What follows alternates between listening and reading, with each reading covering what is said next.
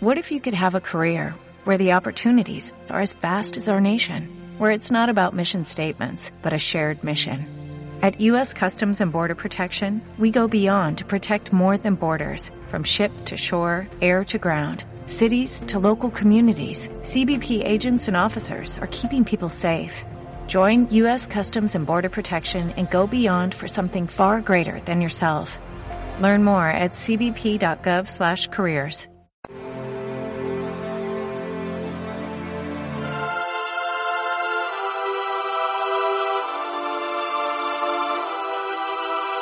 dijo Jesús a sus discípulos esta parábola.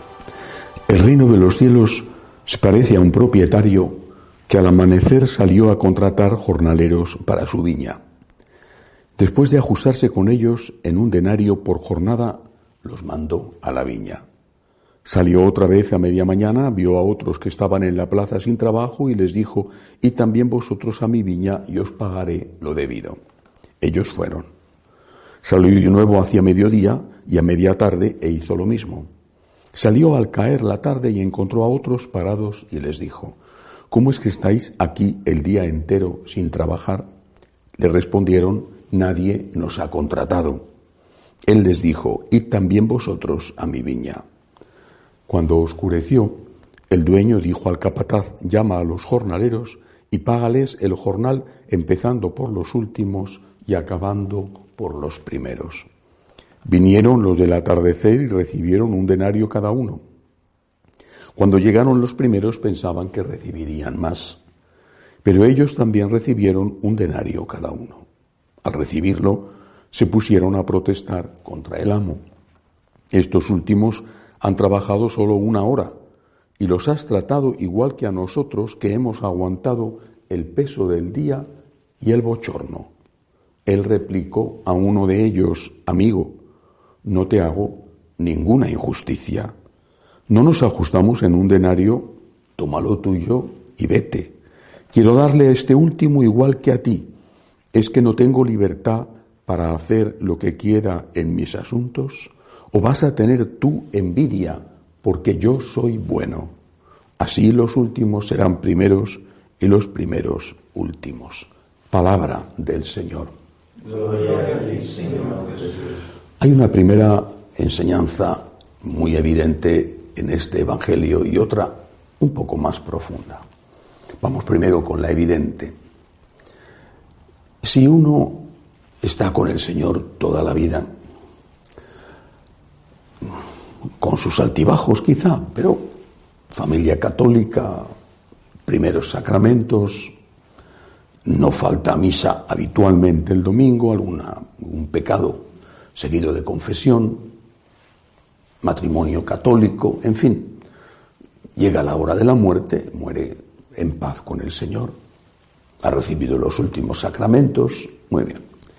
El Señor, misericordioso, le lleva al cielo, pues quizá pasando un tiempo en el purgatorio. Ha recibido aquel regalo que el Señor había prometido.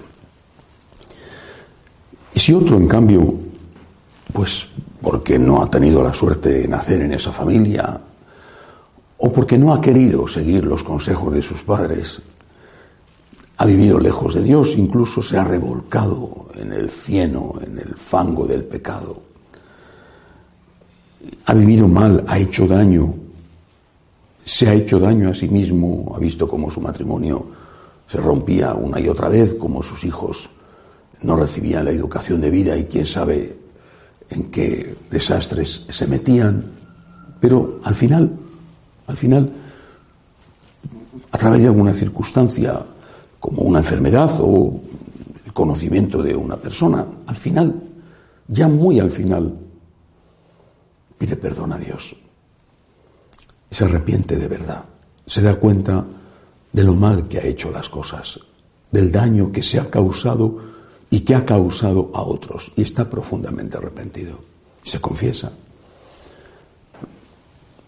Muere y el Señor, por su divina misericordia, se lo lleva al cielo también pasando por el purgatorio. Bueno, allí en el cielo habría una queja por parte del que ha estado toda la vida con Cristo yendo a misa, intentando ser bueno, contra el propio Dios, porque éste ha permitido que uno que en el último instante se ha arrepentido esté allí a su lado?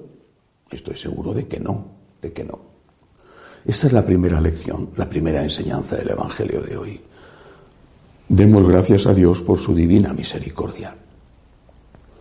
Porque, porque han recibido la misericordia lo mismo el que estuvo toda la vida con Dios como el que se acercó a Él en el último minuto.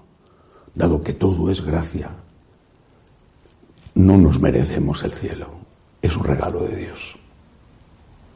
Pero vamos a la segunda lección. Imaginemos de nuevo esa escena en el cielo, ahí están los dos. Delante de Dios, la Santísima Virgen, los santos. Ahí están los dos recién llegados, San Pedro los ha dejado pasar a la vez y quizá hasta se conocían en la tierra. ¿Qué diría el que ha estado toda la vida con, con Cristo? ¿Qué le diría a su compañero, que están allí los dos juntos? ¿Qué le diría a su compañero? Le diría, estoy seguro, porque en el cielo no caben otras cosas, le diría, me alegro de verte aquí, me alegro mucho. La verdad es que no hubiera imaginado que estuvieras aquí, porque la vida que llevabas no era precisamente la de venir derechito al cielo, pero no sabes lo que me alegro. Me alegro muchísimo. Pero tengo que decirte una cosa. ¿eh? Tengo que decirte que te perdiste lo mejor. Y el otro le contestaría diciendo, tienes razón. Y quizá le contestará con aquella frase de San Agustín, tarde te hallé, tarde te hallé. Porque efectivamente así fue. Halló tarde a Jesús, tarde te hallé. Si esta es la perspectiva en el cielo, así tenemos que tenerla en la tierra. Pienso, por ejemplo, en una mamá. Lo he escuchado muchas veces, incluso de gente famosa, conocida, que han tenido un hijo. Y dicen, es lo mejor que me ha pasado en mi vida. Lo dicen. Este bebé que acaba de nacer es lo mejor que me ha pasado en mi vida. Pero bueno, si ese bebé ha sido causa de molestias en el embarazo y no digamos en el parto, si ese bebé te quita el sueño muchas noches, si te rebaja tu nivel económico porque tienes que dedicar una parte de tu dinero a cuidarle a las atenciones que necesita, si sabes, porque lo sabes, que será motivo de quebraderos de cabeza cuando vaya creciendo infancia y no digamos la adolescencia. ¿Cómo puede ser lo mejor que te ha pasado en tu vida? Y esa mamá seguramente contestaría a esa pregunta diciendo, está llenando mi vida de sentido. Y las noches sin dormir, que son bastante fastidiosas, y estoy seguro que la hartura que me tocará, el cansancio que tendré que soportar cuando se haga adolescente, que es la etapa más dura de la vida humana, estoy seguro de que, o segura de que eso lo daré por bien empleado. Está llenando de sentido mi vida. Es decir, cuando tú haces algo por alguien, el otro es el beneficiado. Esta mamá, por supuesto, está beneficiando al bebé. No es lo mismo tener una mamá que te quiere, te cuida, te ayuda, te educa, que tener una mamá que pasa de ti y te abandona nada más nacer. Claro, cuando haces el bien, el beneficiado, en primer lugar, es el que está recibiendo el bien que tú haces, sea una limosna o sea un acto de justicia. Pero eso es solo una primera impresión. En realidad, el más beneficiado es el que da, el que ayuda, empezando por cumplir las propias obligaciones, por ejemplo, familiares, y luego todo lo demás. Hay más gozo en dar que recibir, y prefiero dar limosna a tener que pedir limosna. Esto es lo que nos enseña el Señor con esta parábola. Aquel que tuvo más suerte no fue el que recibió un denario por haber trabajado solo una hora, además a última hora seguramente sin calor.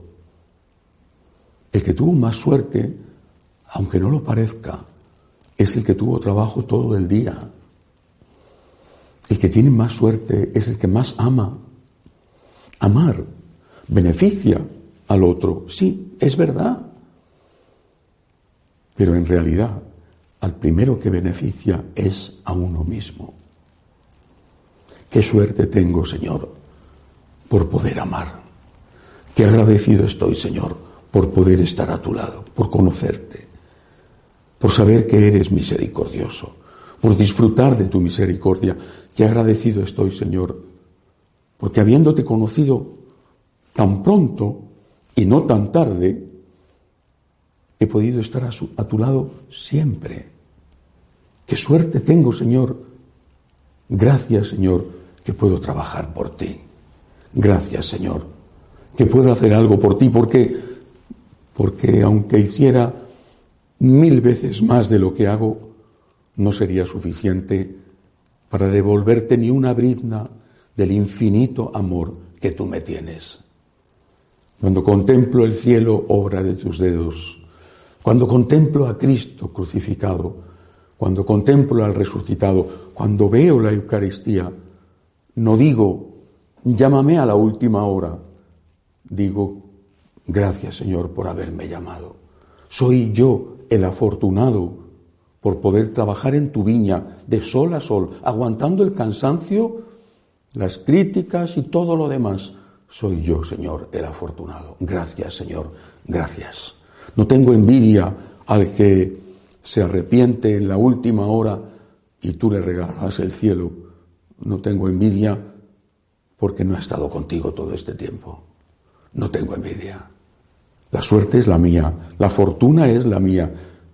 Poder ayudarte a ti, poder estar contigo, poder comulgar. No hay mayor dicha ni ventura que esta. Tengo el cielo en la tierra. Él no. Él vivió su infierno en la tierra. Yo he vivido el cielo en la tierra porque el cielo es estar contigo. He vivido el cielo en la tierra y confío por tu divina misericordia que también lo podré vivir eternamente contigo. Que así sea.